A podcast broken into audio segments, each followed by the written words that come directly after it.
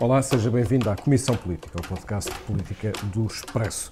Estamos a gravar na tarde de 19 de fevereiro, depois de três dias de congresso do PSD.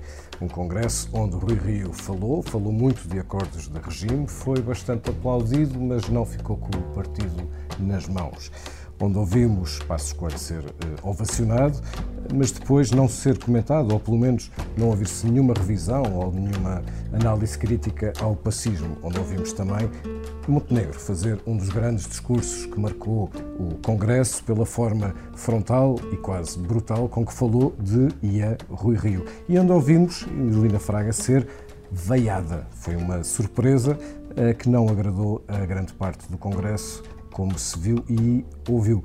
É disto que vamos falar hoje neste episódio, um episódio especial porque será todo ele dedicado ao Congresso do PSD, mas especial também porque desta vez temos um convidado é José Eduardo Martins, ele tem 48 anos, é advogado, foi eh, deputado à Assembleia da República pelo PSD, foi secretário de Estado, aliás, duas vezes e nas últimas eleições autárquicas foi candidato à Assembleia Municipal de Lisboa. E neste Congresso foi uh, candidato a falar, acabou por não falar e ele já nos vai uh, explicar porquê. Uh, olá, Zé Eduardo. Pedro, obrigado pelo convite. Tinha prometido à minha mulher que nunca mais ia para a Comissão Política e vocês estragaram isto. Bem-vindo Bem de volta à Comissão Política. Para esta conversa está também, como sempre, o Filipe Santos Costa. Viva! E a Ângela Silva. Olá. Os dois, aliás, nós os quatro estivemos no Congresso do PSD, onde ouvimos falar isto. Não há qualquer hipótese de um bloco central. Perdem tempo com o que não existe nem existirá. Perdem tempo com o sexo dos anjos. Frase de Rui Rio no seu primeiro discurso, uma frase sobre a continência entre uh, quase casados ou aqueles que querem ou não se querem casar. Uh, estamos a falar do bloco uh, central um, ou do bloco que não existe. Enfim, José Eduardo, um, o que é o sexo dos anjos? É, deve ser uma coisa dessas em que nós podemos ter relações, mas uh, sem sexo, que é, é, o fim do bloco central, não é? Ou seja, o, o, que eu percebi, e, e, e, por acaso essa, essa parte foi das mais. Na soma de todos os que se dedicaram a analisar esse tema do Bloco Central, como vocês sabem, já tinham falado disso, foi dos temas mais discutidos na campanha do PSD. Eu, eu não percebia muito bem porquê, porque acho justamente que que o Rui Rio tem alguma razão, que estávamos a falar do sexo dos anjos e parece-me que isso estava mais ou menos percebido desde o princípio. Acho que o Pedro Santana Lopes também no seu discurso confessou um bocadinho que tinha percebido isso desde o princípio e, portanto, como nós somos ótimos a criar o nosso próprio nevoeiro, andámos a discutir um assunto que afinal não existia durante toda a nossa campanha interna, o que é, o que é enfim, não precisamos que nos façam mal, tratamos disso sozinhos.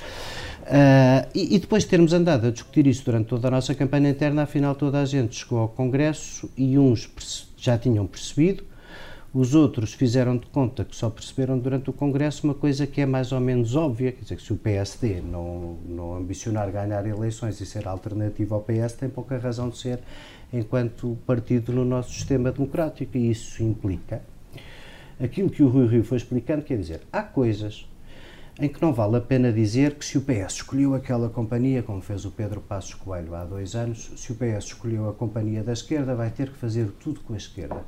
Porque isso cria-nos um problema a nós PSD. É que há uma série de coisas, muitas, que o PS quer fazer que não são diferentes das que nós pensamos ou dissemos pensar. Uh, semana passada, quando o PSD ainda não estava a fazer política, houve para aí uma discussão sobre como é que se financia a União Europeia, se é com recursos próprios, só para dar um exemplo, se é com recursos próprios e com impostos, ou se é apenas e só através da contribuição dos Estados. E o Miguel Poiares Maduro e o Miguel Morgado, presumo terão sido os responsáveis até pelo escrito na altura, vieram recordar o PSD em 2015 foi o primeiro partido português a dizer tem que haver conclusão da União Bancária, tem que haver receitas próprias da União Europeia, não pode continuar a ser a só a contribuição dos Estados e isso de resto é importante para Portugal porque é obviamente um recebedor nessa contabilidade. Se o PSD tem esta posição, não é porque o PS passou a ter, como já aconteceu várias vezes no passado, nomeadamente em questões europeias, não é porque o PS passou a ter essa posição que o PSD tem de dizer ah, agora eu não agora eu não, eu não sou dessa praia Estava que o PSD na semana passada chegaram. estava no exílio, não é? Uh, certo, mas agora, mas agora já não pode. Agora já não pode. Uh, mas mesmo estando no exílio, repara, isso é uma coisa de princípio, não é? Isso é uma posição do PSD, é uma posição adotada em nome do PSD, é uma posição que, de resto, na construção das posições europeias, é natural na evolução do PSD. Rui Rio não pensa nada de diferente. Portanto, se essa questão se colocar, o PSD na Assembleia da República, se for preciso votar, por exemplo, uma resolução na Assembleia da República sobre isso, como foi preciso três meses depois de termos dito que não faríamos nada com o PS, foi preciso votar o resgate do Banif, lembram-se? Uhum. E depois disso foi preciso votar outras coisas pela simples razão que fazem parte da matriz do PSD. Eu acho Ou seja, uma das vantagens do Rio entrar em cena é que o PSD de um dia para o outro deixa de ser um partido amoado, é um bocadinho Deixa isso. de ser um partido amoado e preso a, a uma... Mas olha, eu, eu, eu aí não queria ser demasiado crítico do que foi esta espécie de ajonjamento que nós vivemos nos primeiros tempos depois das eleições legislativas, porque aquela mudança, uma mudança de paradigma tão grande como a que o Partido Socialista operou, com legitimidade parlamentar, não é isso que está em discussão. Deixa qualquer um abananado. Deixa. Claro. E, e deixa as pessoas a pensar um bocadinho o que vai ser o futuro. Uhum. E mais, uh, uh, quando, eu até acho legítimo que da parte do PSD se tenha qual foi a primeira reação? O que é que vai acontecer do outro lado? Em primeiro lugar, o que é que é esta síntese do pensamento de esquerda entre partido, os partidos europeus e os partidos anti-europeus, entre os partidos estatizantes e os partidos pró-capitalistas? Como é que esta síntese vai fazer? E, portanto, aí presumimos a seriedade do nosso adversário e andámos ali um bocadinho a tentar perceber o que é que lá vinha. Depois, o segundo receio foi: não, mas vem só um festival de despesa. Esse festival de despesa não aconteceu por duas razões. Porque, como a economia cresceu, foi possível cumprir boa parte dos acordos ao mesmo tempo que o governo dito de esquerda. Estas coisas ainda têm alguma relação com, com o que se escreveu e com o que se fez ao longo da vida. O governo de esquerda aumentou impostos indiretos, o governo de esquerda fez desaparecer o investimento público. Isto não é repetir o que Pedro Passos Coelho andava a dizer, isto são dados objetivos. Quer dizer, ninguém está no PSD possa dizer coisa diferente. Nós temos. O, o, Mário Centeno é um ministro muitíssimo mais hábil do que Vítor Gaspar foi a controlar a despesa. Uhum, uhum. E esse também foi um dos problemas do PSD nos últimos dois Pronto, anos. E tudo isto confirma que a sorte protege os audazes. Agora a questão é se Rui Rio terá audácia para conseguir virar António Costa. Ou seja, para fazer acordos de regime, não é? Ou, ou, ou entendimentos. Para afastar os parceiros um, da esquerda, para o... Porque o, as áreas em que, ele abre, em que ele abre espaço para isso são praticamente todas, não é? Estamos a falar da, da educação, da saúde, da justiça, do, uh, do Sim, interior. É espaço, outra coisa é ter um caderno de encargos, dizer que. Eu, eu não Mas acho esta, que seja. Esta, esta, questão que o José Eduardo colocava é boa, é como é que vai reagir o outro lado, não é? Como uhum. é que uhum. vai reagir a, a, a, esquerda? Porque isto também confronta a esquerda. Obriga António Costa a a definir-se, nem que seja a dizer não. Sim, é? sim, como, como em muitos casos tem uma agenda comum, porque é aquilo que o Eduardo estava a explicar, quer dizer, se há, se há, é possível olhar para António Costa e pensar que ele está mais próximo nas questões centrais do regime, mais próximo do PC e do Bloco do que PSD? Acho que é impossível. E, portanto, aquilo que estes dois anos permitiram camuflar, até por, pelo radicalismo da posição do PSD de Pedro Passos Coelho, aquilo que estes dois anos permitiram camuflar foi exatamente essa posição bastante mais central do atual Primeiro-Ministro. E agora, se tiveres um líder do PST que de repente começa a querer conversar com ele sobre matérias como segurança social, saúde, educação, Europa, uh, mesmo justiça, quer dizer, justiça com a entrada em cena de Elina Fraga, provavelmente a louça vai ficar toda mais partida. Mas... Ou o contrário, ou, ou, basicamente o que aconteceu na sequência de tudo isso, Angela, é que o PST vai falar de outras coisas, não é? Sim, ontem o Rui Rio meteu essa questão na, na, gaveta, portanto era suposto que ele falasse da justiça e ele quase que omitiu a questão da justiça no seu discurso ele, ao Congresso. Mas ele falou da justiça no, Congresso, no, no discurso de sexta-feira, sabendo que a partir de domingo Helena Fraga seria vice-presidente do PSD, ou seja, Será? o que ele fez foi antecipar Mas, na sexta-feira a questão da justiça. Oh, repara, mas se calhar não, não, sabia, não sabia que a reação ia ser esta. Elina Fraga.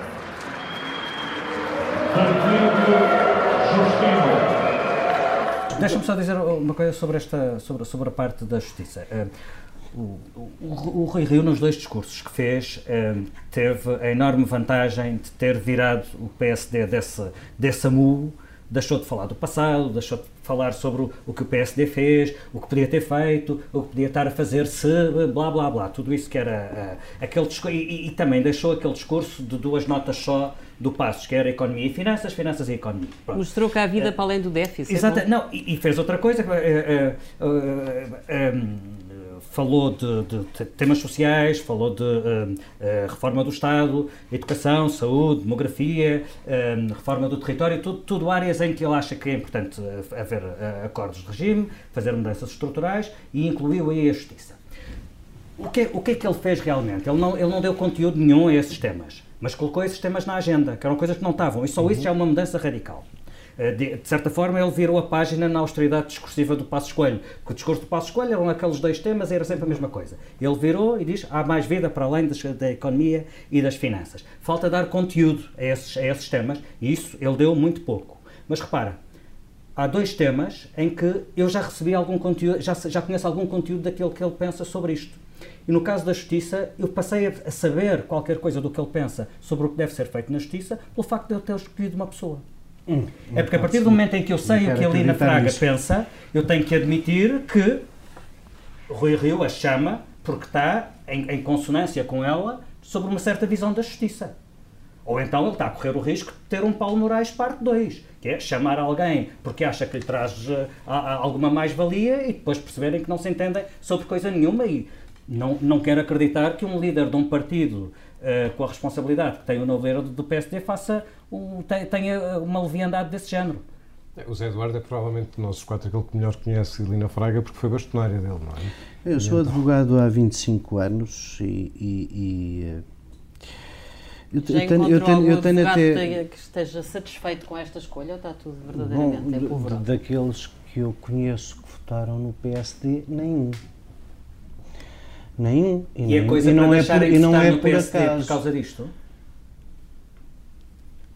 Foram os mandatos de Marinho Pinto e Elina, a doutora Fraga. Elina Marlene Fraga, que eu... Chama-se uh, Marlene? Chama-se Elina Marlene Fraga, uhum. e, e, eu até imagino... Eu não sabia sequer que ela era do PSD, confesso. Eu, eu, imaginava que ela fosse do Bloco de Esquerda ou do partido do Dr. Marinho e Pinto.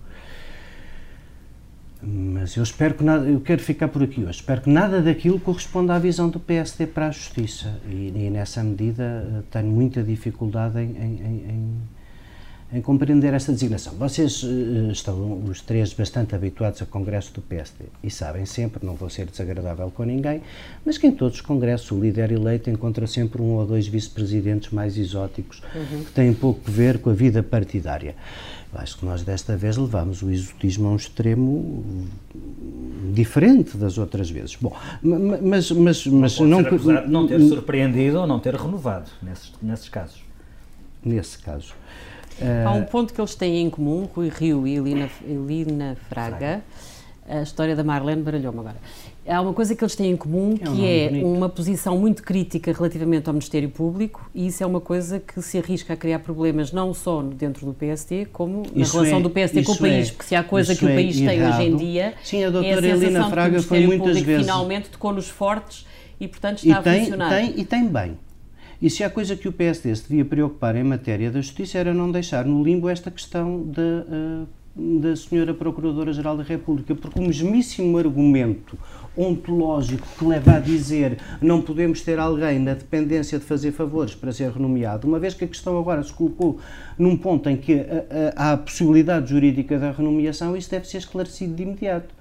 Porque quando pela primeira vez o sindicato, toda a gente considera que há verdadeiramente uma situação da justiça diferente, não passa pela cabeça de ninguém, digo eu, que o PSD vai sufragar as posições que a doutora Elina Fraga teve a propósito do processo Sócrates. Mas justiça seja feita, eu acho que também não passa pela cabeça de ninguém imaginar que Rui Rio, que é um homem que tem a agenda da ética sempre no bolso, que esteja chocado pelo facto do Ministério Público estar a beliscar os poderosos. Não me parece que seja não esse é o problema. Certeza, Aquilo então é o que o deixa sempre furioso são as fugas de informação e tem muito que ver com a relação também com os mídias. Eu acho que Rui Rio é das pessoas que mais tem criticado as violações de segredo de justiça. Isso é, como, isso é a mesma coisa que dizer que os bombeiros a apagar, a apagar um incêndio deitaram água para o prédio ao lado, não é?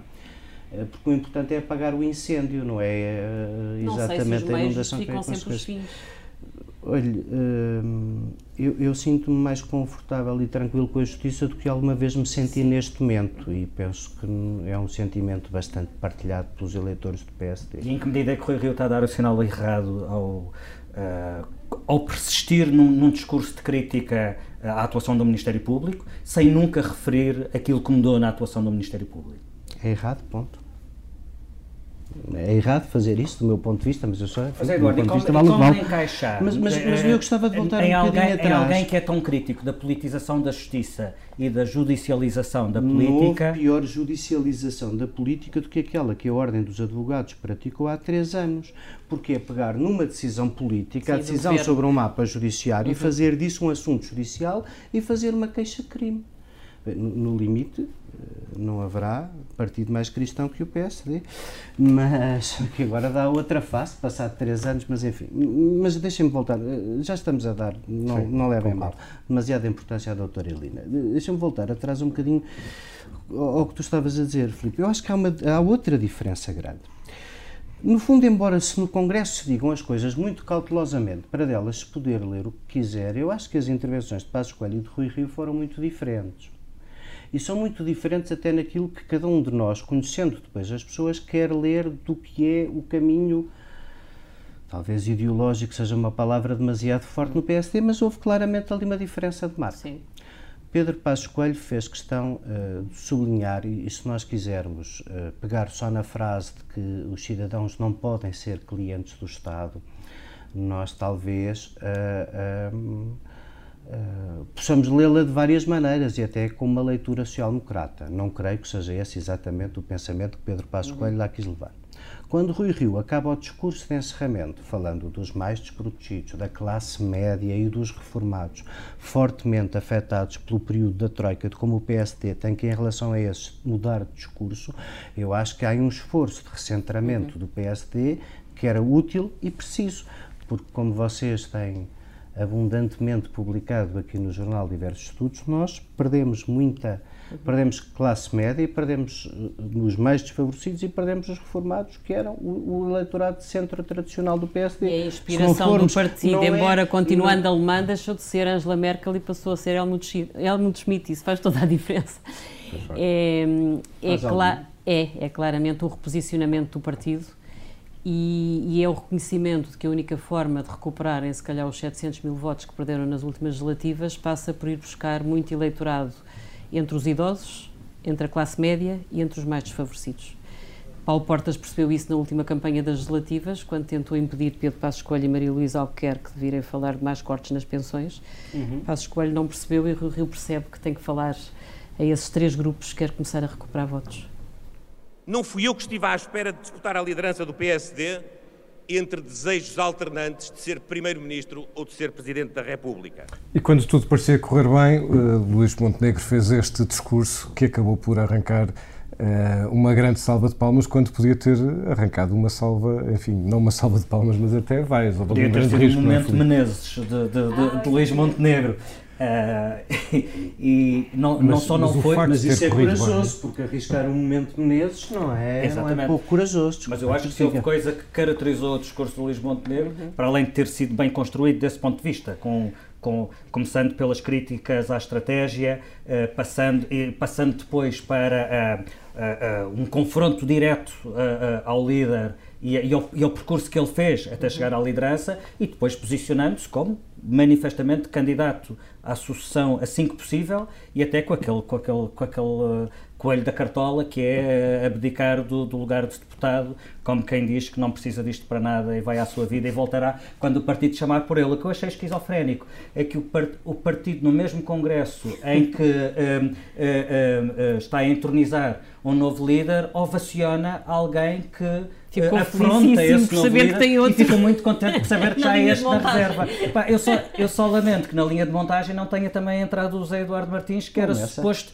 lá ir fazer um discurso que o posicionasse de alguma forma como candidato, não sei, se não à liderança do PSD. Costumas, é, costumas é, adivinhar, agora exatamente, tu costumas adivinhar tanta coisa, isso foi um bocadinho ao lado. Não, eu não estou. Eu não eu, eu no outro dia O que é que perdemos por não termos ouvido uma, o teu discurso, já agora, Zé? Não, não, não, perderam grande coisa, foram só seis ou sete minutos de, de aborrecimentos. Eu basicamente ia, ia, ia, ser um bocadinho cínico e dizer que tinha ficado muito contente na noite de sexta-feira por termos todos descoberto. Aliás, o Pedro Santana Lopes nisso foi exemplar, porque boa parte do, discurso dele é explicar que afinal nos debates tinha compreendido todos os argumentos de Rui Rio. O que, Aliás, é, até podemos ouvir esse som. O que é fofinho. Eu não gostei de ver tentarem condicionar-te, mal foste eleito e mesmo antes de tomares posse aqui neste Congresso. Não gosto do chico espertismo, destas manobras a que já fiz alusão, de tentarem condicionar um líder eleito ou de entrevistas em que se diz que daqui a dois anos logo veremos já oportunidade, seja para quem for. Não é dos exercícios mais fantásticos de um líder virar de um, de um político a virar-se do avesso. Em poucos dias aquilo faz um bocado de confusão. E se alguém sabe fazê-lo é Pedro Santana É Pedro Santana Lopes e sai bem na fotografia, ainda por cima, é impressionante. Angela, mas este, a reação, não só o discurso de Luís Montenegro, mas a reação a este discurso, como dizia o, o Filipe, é bastante sintomática, não é? Sobre, uh, sobre o a capacidade. O, o, Mas tem sido de... assim em todos os congressos do PSD ultimamente, vocês reparem. Assim tanto, não? Uh, é muito. Uh, desde Viseu. Daquele célebre congresso de Viseu a 3, Lopes, que uh, as pessoas acham todas que para um dia ser candidato do PSD tem que ir lá primeiro perder umas eleições e fazer prova de vida, e é nessa medida que os uh, alegados challengers, que não me incluem a mim porque eu não tenho qualidades para isso, mas, mas que os alegados challengers ficam todos assim um bocadinho a tentar fazer prova de vida, seja pela revisão estatutária, seja pela moção, seja por aqui, seja por acolá, mas falharam todos, porque o único que fez assim verdadeiramente prova de vida com, com um afrontamento arriscado foi o, foi o Luís Montenegro, embora enfim, fosse, mas essa é fosse, a grande diferença. fosse legítimo dizer, como diz o Santana, uh, no seu discurso criticando que quem foi líder parlamentar se tinha tanta coisa no peito para dizer, não a devia ter guardado para o Congresso, a devia ter dito durante a campanha eleitoral e não devia ter sido indiferente à campanha eleitoral do PSD. E, portanto, aquilo que pareceu um bocadinho foi que o Luís estava arrependido de não ser candidato, mas conseguiu dar a volta a esse arrependimento, o que é uma coisa, apesar de tudo, tem acontecido muito ultimamente no PSD. Menezes perde, a seguir ganha, Mendes perde, a seguir ganha, tem sido um bocadinho assim. Mas desta vez eu acho que Passos é diferente. perde, a seguir ganha. É, mas desta vez essa oposição contida, e não foi tão contida assim, fica exclusivamente polarizada num homem, que é o Luís Montenegro. E aliás, mesmo a crítica que Santana Lopes lhe fez, que o Zé Eduardo agora lembrou, eu acho que é injusta, porque Montenegro, apesar de tudo, foi ao último comício de Santana Lopes dizer que o apoiava. Portanto, ele estava claramente ele estava não claramente é a dizer que não estava com o Rui disso, Rio. Não é disso, mas isso ele já tinha dito até num debate que eu tinha estado com ele e com o Pedro Duarte um ou dois dias antes das eleições. Um, Mas o partido desta vez estava partido ao meio. Pedro Santana Lopes teve 45% dos votos. E, portanto, Pedro Santana Lopes foi candidato, Luís Montenegro não quis ser. Desculpa, Angela, eu não acho bem isso. Acho que se Paulo Rangel e Luís Montenegro tivessem sido candidatos, aqueles apoiantes do, do Pedro Passos Coelho que apoiaram o Pedro Santana Lopes teriam apoiado primeiro qualquer um desses dois. Mas a explicação de Luís Montenegro para não ter avançado de, agora é não deixa de ser, não deixa de ser extraordinário. Passo escolha. Como é que ele se ia afirmar na oposição a António Costa se ele foi um dos ele foi um dos, dos braços direitos de Passos durante os últimos anos. Uhum. Portanto, houve calculismo na opção dele, claro que houve. Ele assume isso, não é? Ele assume Sim, isso. Mas, é, mas isso não... Isso, Agora, isso, para isso. o partido, é a percepção de que tem ali uma alternativa e como 45% dos, dos militantes não queria Rui Rio, percebe-se porque é que houve tantos aplausos a Luís Montenegro no Congresso. O, PST, no fundo, continua um partido praticamente partido ao meio. Houve uma, coi houve uma coisa que faltou mas, nessa, nessa tal, galeria mas, tal como noutras coisas, mas tal como noutras coisas do passado, hum, tal como noutras coisas do passado, esse partido, partido ao meio, às vezes não dura muito. É? Está nas mãos de Rui Rio conseguir começar a recuperar ah, os que não quem tem, nele. Nunca ninguém perdeu o partido tendo a direção na mão, que eu tenho a memória, não é? Uhum. Uh, o Marcos Mendes perdeu o partido, perdeu nas diretas para o, para, para o Menezes, para a sua enorme surpresa de Marcos Mendes. Foi uma surpresa de todos, mas isso, isso, pois, mas isso porque, repara, Bom, não vamos falar, de, não temos tempo para isto, de como é que se elege no PSD, onde é que estão uhum. os votos. Mas, tu, uh, uh, mas faz um bocadinho de impressão que um líder que acaba de ser eleito Pareça não ter estado de graça. Eu não ia só ser cínico, eu ia é. dizer uma coisa mais séria. Ah, mas força, tu ias contar, ias contar o discurso que não, não pudeste não, fazer? Não, não, não. A única coisa séria que tenho pena de não ter dito e de não ter mesmo acrescentado é esta. Eu, eu um, houve muita gente que no discurso inaugural do Rio, quando ele disse vamos já começar a preparar as eleições autárquicas, viu naquilo um sinal de fraqueza de quem bom, se calhar posso perder as legislativas, mas vou já preparar as autárquicas. Eu não, não vi nada disso. Porque lá está, nós não podemos ir para um congresso como este eh, em que. Porquê é que estávamos ali mais cedo? Porque o anterior líder se demitiu. Porquê é que o anterior líder se demitiu? Porque por perdeu por muito umas eleições autárquicas em que em Lisboa e Porto tivemos resultados que não são resultados de um partido que ambiciona ser governo. Uhum. E não são, sobretudo, resultados de um partido que sempre liderou a direita por estar presente em rede em todos os conselhos do país, por ser, na origem, um partido autárquico. Eu não quero entrar na discussão se ainda temos os homens bons todos, se o nosso merceeiro ainda é conselho a conselho melhor que o merceeiro do PS, o nosso engenheiro melhor que o engenheiro do PS e o nosso advogado melhor que o advogado do PS. Mas sei que se nós não tivermos essa presença em todos os conselhos, não existimos como partido liderante da direita. E, o, e não se pode ir pedir nem ao Fernando Grão, nem ao Fernando Seara, nem à Teresa Leal Coelho que a seis meses de eleições ganhem a Câmara de Lisboa. Nem se pode pedir a um senhor, por muito estimável que ele seja, muito capaz, que a seis meses, ninguém o conhecendo, prepare e apresente um trabalho à cidade do Porto para ganhar a cidade do Porto. Ah, Portanto, é verdade, eu acho muito importante, eu acho muito, muito importante, eu acho que o PSD tem que preparar com muita antecedência uma candidatura a Lisboa. Não pode ficar, não pode acontecer como num congresso em que estamos a menos de dois anos das eleições e alguém diz keep cool e fica tudo à espera. O resultado foi o que se viu, não é? Portanto, eu acho que essas coisas têm que se preparar com o tempo. E, e, eu acho que a Câmara de Lisboa, acho, acho que Lisboa é o exemplo daquilo em que o PSD pode marcar a diferença e fazer social-democracia. Lisboa hoje é uma cidade de um liberalismo selvagem, planeada por privados, em que ninguém da classe média consegue viver e manter os seus filhos na cidade de Lisboa. O, o, é, é, nas, é, nas, questões do alojamento local, do zonamento da cidade, que mais se faz aquela mistura de iniciativa privada com regulação pública, uhum. que é a essência da social-democracia. Eu acho que em Lisboa nós temos condições para ganhar, condições para afirmar uma alternativa e condições para afirmar uma alternativa até ideologicamente à descaracterização do PS não vale a pena é preparar nada há seis meses de eleições, porque assim não ganhamos. E a começar a preparar já, o José Eduardo Martins está pronto para protagonizar o José Eduardo Martins está pronto para ajudar. Isso, protagonizar, é sempre uma coisa do Festival da Canção. Uh, uh, eu, eu, eu, estou disponível para ajudar, não, não estive seis meses a ajudar a Teresa Leal Coelho com entusiasmo quando ninguém apareceu, a, a, a, não ser ela e as pessoas que, que a estimavam e que a quiseram ajudar numa campanha que nos, enfim, quem andou a vê-la sabe o que nos custou. Tu andaste lá, Filipe, e portanto eu não, eu não quero é repetir outra campanha dessas. Sim, mas se for uma coisa feita com cabeça, tronco e membros, com tempo e com, com planeamento, com oposição, Serei um soldado desde já. dessa campanha. Mas gostarias de ser candidato à Câmara de Lisboa? Fazer isso, a isso, a, a, isso, é, isso o PSD é que escolhe. Se o PSD tiver um dia umas primárias sobre esse assunto, eu estarei lá para que os militantes me avaliem. Uhum. Estamos aqui com uma notícia. É Angela, faltou só falar. Mas uma faltou, notícia. Não, é uma, não, faltou não, falar. esconder. Angela, e Marcelo, no meio disto, a única pessoa que convoca Marcelo no, eh, no Congresso é um, Nuno Moraes Sarmento. Nuno Moraes Sarmento. Aliás, depois isso não teve grande réplica. Eh, o Presidente já recebeu, à, hora que estamos a gravar, já, já, já recebeu uh, Rui Rio.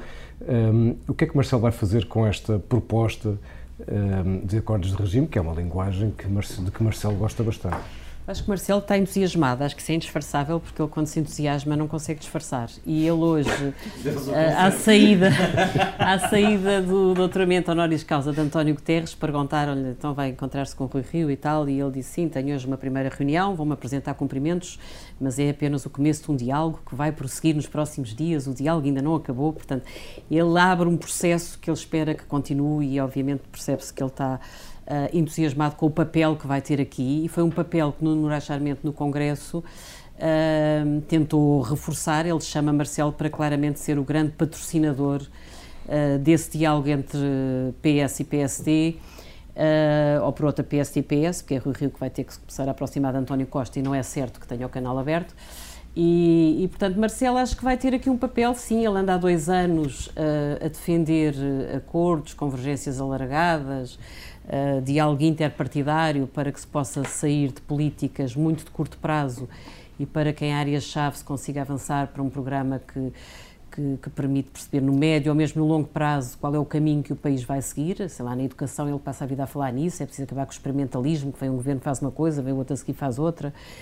E, e Rui Rio foi completamente ao encontro disso, quer dizer, não terá sido para se aproximar de Marcelo, com quem não tem propriamente uma relação muito boa, mas as agendas coincidem. E Moraes Charmento, que ligaram-lhe pouco ao discurso que ele fez no Congresso, aliás, o Congresso, de modo geral, não ligou nenhuma ao Presidente da República, quase que esqueceu que tinha um Presidente da República que saiu das suas fileiras e que é das pessoas, dos políticos que têm maior popularidade no país, quase que ignoraram Marcelo. Agora, uh, Moraes Charmento julgo que foi, foi inteligente nisso, portanto, ele tenta puxar, é um pedido de ajuda indireto, ele tenta puxar Marcelo Rebelo de Sousa e dizer, ok, Presidente da República, se acha que isto é uma prioridade, tem aqui um líder da oposição que está disposto a ir por aí. Agora, como é que isso, quais são as cenas dos próximos capítulos, não faço ideia. Eu acho que António Costa tem a vida uh, dificultada, não digo já, daqui até às legislativas, provavelmente tirando o dossiê da descentralização, é difícil que Costa e Rio conversem. Agora, depois das legislativas, se António Costa não tiver uma maioria absoluta, mesmo que ganhe as eleições e se Rui Rio se conseguir aguentar na liderança do PST, eu acho que é inevitável que eles comecem a conversar uh, sobre outras questões, sobre a segurança social, por exemplo. Vieira da Silva está sempre a dizer que está garantida a sustentabilidade da segurança social, já não é até 2020, é até 2030, mas isto é sempre um discurso que se ouve. 5 anos está garantida. 5 em 5 anos está garantida. E aquilo que Marcelo tem pedido é exatamente passar para além forma, fico um bocadinho assustado com essa sustentabilidade toda, mas pronto. Mas, mas ainda havia outro tema em que acho que, que Rio podia perfeitamente tomar a iniciativa e deixar uh, todos os outros um bocadinho a ser apantados. Eu acho yeah. que é a primeira vez que nós temos à exceção porventura da Assunção Cristas, todos os partidos liderados por gente que é a favor da regionalização, uhum. que acha que é importante a autarquia intermédia para organizar muitas coisas no país, seja para gerir as bacias hidrográficas, seja para gerir os transportes, seja para um conjunto de coisas. E, portanto, eu, eu, e achas eu que é um gostava... que o Rui Rio tenha metido a regionalização na gaveta durante a campanha interna? Hum, eu acho. Não sei, não percebo qual foi a intenção. Acho que, acho, que, acho que estávamos aqui perante uma oportunidade histórica de corrigir o que aconteceu no referendo, mas talvez tu a circunstância que alguém ganharia... do que aconteceu no referendo ter sido, uh, uh, como nos recordamos, e eu sou suspeito, praticar o professor Marcelo acontece-me 10 em 10 anos. Mas eh, na outra vez que me tinha acontecido 10 anos antes foi justamente por causa do referendo da regionalização. E, e, e eu conheço muito poucas pessoas que tenham passado com responsabilidades no governo que sejam contra. E tu achas que alguém conseguiria ser eleito líder do PSD apresentando-se como regionalista? Acho, acho. acho Rui Rio teve medo disso. Eh, ele avaliou mal o próprio partido? Hum, não sei, nós não fazemos um referendo sobre isso. Nós temos, infelizmente, conversado pouco sobre, sobre coisas sérias. Mas, mas, mas eu, eu, sinceramente, achava que havia uma oportunidade única. O PC é regionalista, o Bloco é regionalista, o PS é regionalista, o PSD tem um regionalista à frente. Se não for desta, nunca é. E provavelmente ele vai aproveitar esta oportunidade e ainda acaba por ser eh, António Costa a tentar moderar uma regionalização pura e dura que ele põe em cima da mesa. Por acaso é, é, vai ser curioso ver isso. Vamos ver como correm estas coisas e o que é que lhes fica e não fica na cabeça. E vamos ao nosso O que é que não nos sai da cabeça. Bom, a mim, o que não me sai da cabeça é, é uma espécie de debate ideológico que aconteceu entre Pedro Nuno Santos, aconteceu em diferido, e Mariana Mortágua, em dois artigos publicados sobre o que é social-democracia e sobre o posicionamento que cada eh, partido deve ter. O, Pedro Nuno Santos começou por escrever provocando ou convocando o PSD para um debate sobre o que é, um debate interno, entenda-se, sobre o que, é que, o que é ser social-democrata e Mariana Mortágua devolve e diz que Pedro Nuno Santos deve começar por discutir dentro do PS o que é a social-democracia, que ela considera já ter um, morrido, já ter acabado, e depois escreve ela que sobre a solução política desta legislatura é, ela é essencialmente uh, defensiva, com limitados ganhos para a classe trabalhadora e que não resolver os problemas estruturais dos, uh, do país. Sérgio Sousa Pinto, aliás, escreve uh, no Facebook, comentando este artigo de Mariana Mortágua, Vou citá-lo. Felizmente que os nossos amigos da esquerda têm razão por definição. Afinal, são da verdadeira esquerda. Também são moralmente superiores, ou não fossem, como Cristo, pelos pobres. Armados com o programa deles, podemos varrer a direita como varremos o mau metano do Alentejo. Só precisamos da ciência deles e de adaptar à política os quadros mentais das cruzadas do século XII. E eu com isto proponho que o Sérgio Sousa Pinto seja o próximo convidado da Comissão Política. Eu acho que ele também está há uns anos sem entrar numa Comissão Política.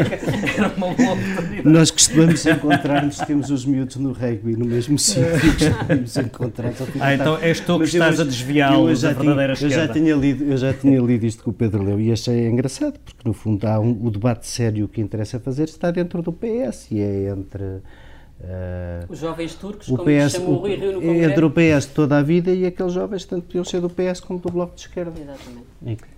José Eduardo, e a ti, o que é que não te sai da cabeça? Olha, a mim não me saem da cabeça duas coisas que se calhar têm alguma relação. Não me sai da cabeça que, apesar de tudo, este Congresso do PSD, por iniciativa de um médico chamado Ricardo Batista Leite, que é um deputado um, extraordinário que nós temos tido, aprovou uma moção que é um bocadinho deixar para trás algum pensamento ultramontano, quase confessional, que mais do que a economia fez as pessoas a encostarem o PSD na cabeça à direita ultimamente.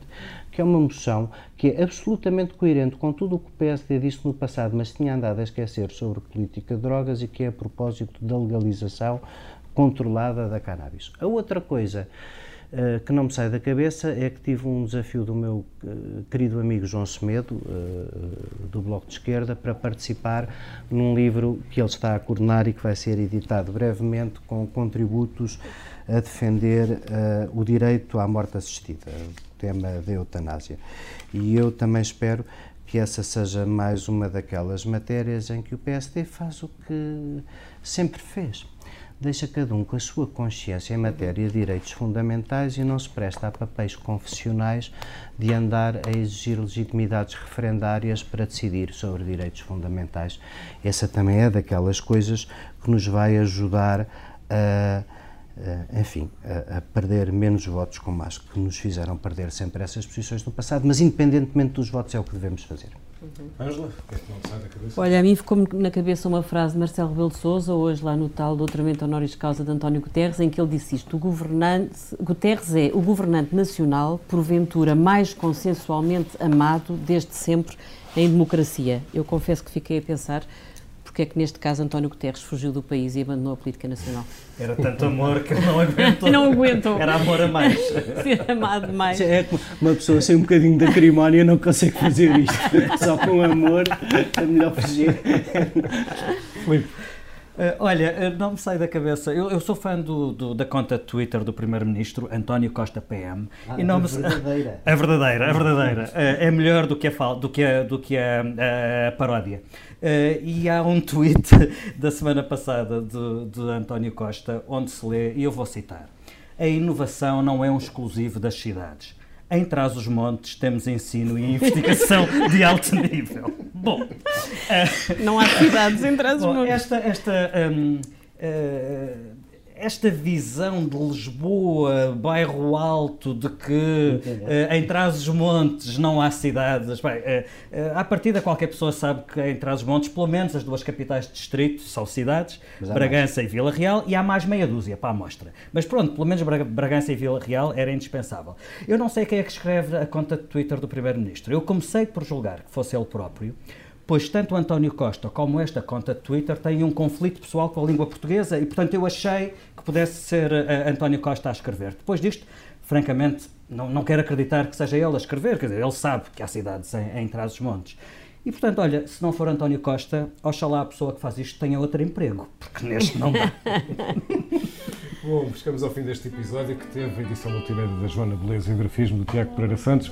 Agradeço ao José Eduardo Martins por ter vindo uh, a, este, a este podcast. Ele, de quem provavelmente nunca ninguém, ou a quem nunca ninguém dedicará uma música como esta, o Menino Guerreiro. Uh, é bonito, foi a música que faltou ouvir neste congresso.